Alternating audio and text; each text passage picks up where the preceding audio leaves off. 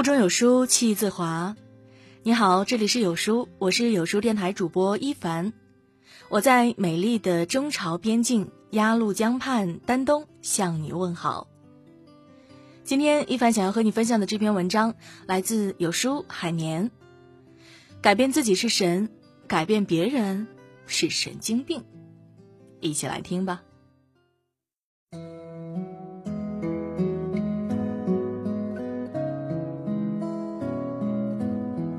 在这个世界上有两难，一是改变别人，二是改变自己。人们却偏偏容易犯难，不自觉的改变别人，亦或是不得法的改变自己。马云曾在浙商大会上说：“你连你妈都改变不了。”想想的确如此，没有人能改变另一个人。除非她自己想改变。还记得那个女人吗？因为丈夫一直往她养的兰花盆里弹烟灰、扔烟头，多次劝阻后，丈夫也没有任何改变，她只好选择离婚。我一直清楚的记得她对孩子说的一句话：“希望你能理解妈妈，一辈子太长了。”是啊，可就是这么长的一辈子，我们都无法轻易改变一个人。这让我不由得想起了我那传奇的远房大伯。大伯有一个癖好，在我们那里呢叫喝大酒，不是对影成三人的月下小酌，而是每天都要喝得酩酊大醉、神志不清。不夸张的说啊。大伯和伯母因为这事儿，每天都会吵上几个回合，闹得家里鸡飞狗跳。伯母想让大伯别喝酒，大伯呢想让伯母别管他。就这样吵吵闹闹几十年，发展到现在，两人甚至每天都要互相问候家里人几次，可彼此仍未有丝毫改变。即便有时大伯嘴上含糊答应。端起酒杯的手，却没有慢上半分。每天喝到不省人事后，边骂边帮大伯收拾烂摊子的还是伯母。擦脸洗脚，换下满是酒味的臭衣服。我们眼看着老两口经历了这么多年的风风雨雨，两人的状态却始终没有任何改变。永远不要试图去改变一个人。因为，你永远叫不醒一个装睡的人。在多少感情中，两人一直都在试图改变对方，可成功的却寥寥无几。曾经一位室友讲，她老公特别喜欢玩，一天到晚的打游戏，喊都喊不动。她想让老公帮忙抱一下孩子，老公都会发火。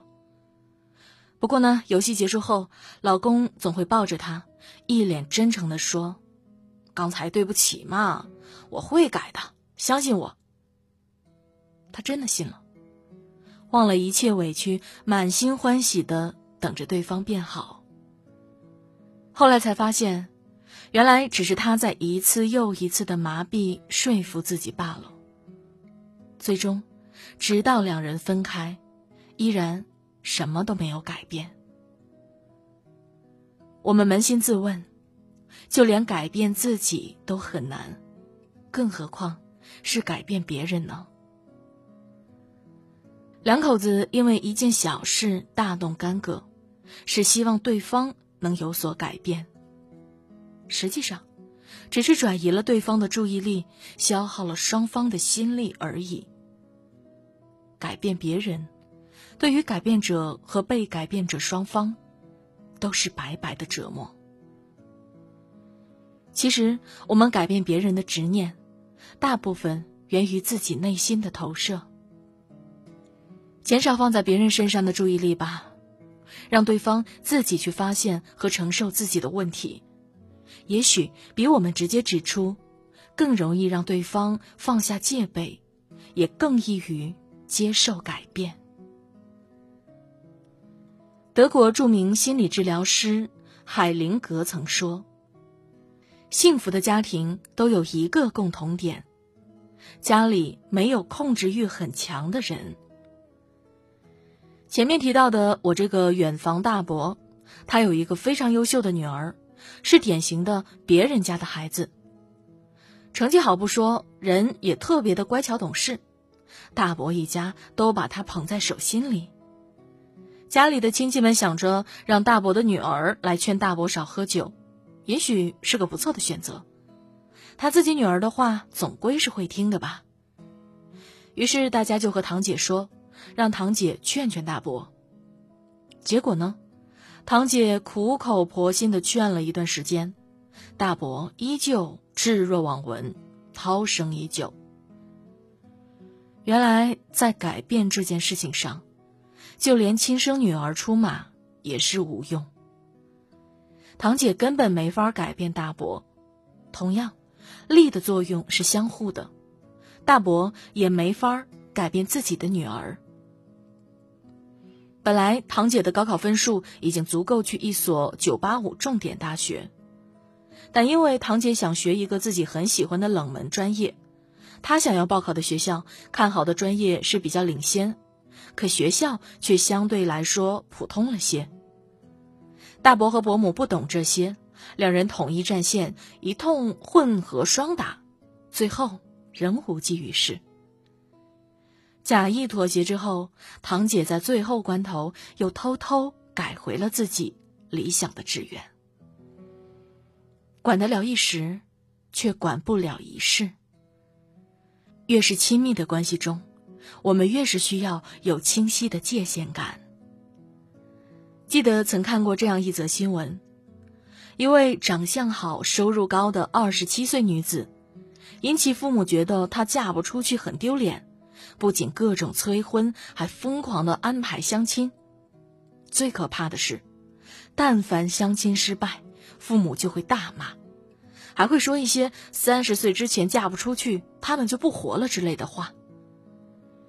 因为无法承受父母催婚的压力，女子跳楼自杀了。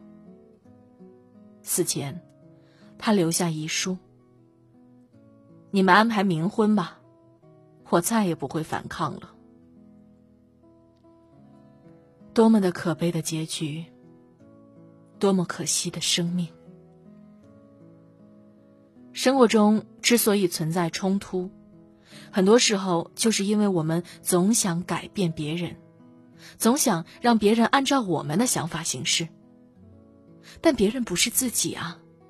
那些一开始就不同意你观点的人，就算你解释的再多，也不可能改变他们。就拿很多喜欢买保健品或者是理财产品的父母们来说吧。即使警察和银行的人就在旁边，告诉他们这些都是骗人的，他们中的绝大多数也仍会照买不误。人是感性动物，靠讲道理是没用的，即便你讲的是真理。我们每个人都在影响着彼此，在要求别人改变时，也要多想想别人。对我们的要求，起心动念在己心，因缘势利在己身。过好自己，不轻易干涉别人，改变自己远比改变别人来得更实际。城中大道中说，人们每天起床后都会做一件事，他们会告诉自己。总有一天要改变自己的生活，可没人付诸行动。如果不能改变风的方向，那我们就要想办法调整风帆。其实，不管是改变别人还是改变自己，尊重往往比控制更有效。有一位我很敬佩的领导，在我看来呢，他非常有智慧，也很懂管理。下属有缺点，他从来没想着去费力改变，而是选择充分了解下属的优缺点，尊重下属缺点的同时，充分利用下属的优点。我们在对待自己时，也可以效仿这个方法。这让我想起前几天在看圆桌派时，陈坤提到了一个概念：内观。改变自己，多内观就是一个很好的方式。多观察、认知自己，因地制宜的改变自己，只有这样，才有去影响别人的可能。这让我想起了一个故事，说是有一位大师久居深山。几十年都在苦练移山大法，终于修成了正果。有人前来拜师，虔诚的向他请教：“大师，请问您是用何种神力将大山移开的？我如何才能练此神功呢？”大师笑答道：“练此功非常简单，只要掌握一点就行了。”那就是，山不过来，我就过去。一语惊醒梦中人。是啊，自己的一点改变，不正好带来了我想要的结果吗？在现实生活中，有太多的事情像大山一样挡在面前，但只要你愿意做出一些改变。很多事情很快就能够豁然开朗，柳暗花明。改变能改变的，接受不能改变的。不要总将目光聚焦在别人的身上。当你改变不了别人时，最好的办法就是改变自己。当我们自己改变了，你会发现，别人变了，整个世界。也变了。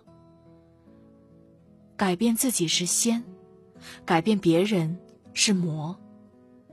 让我们做仙，别做魔。就像哪吒中说的那样：“我命由我不由天，是魔是仙，我自己说了算。”与君共勉。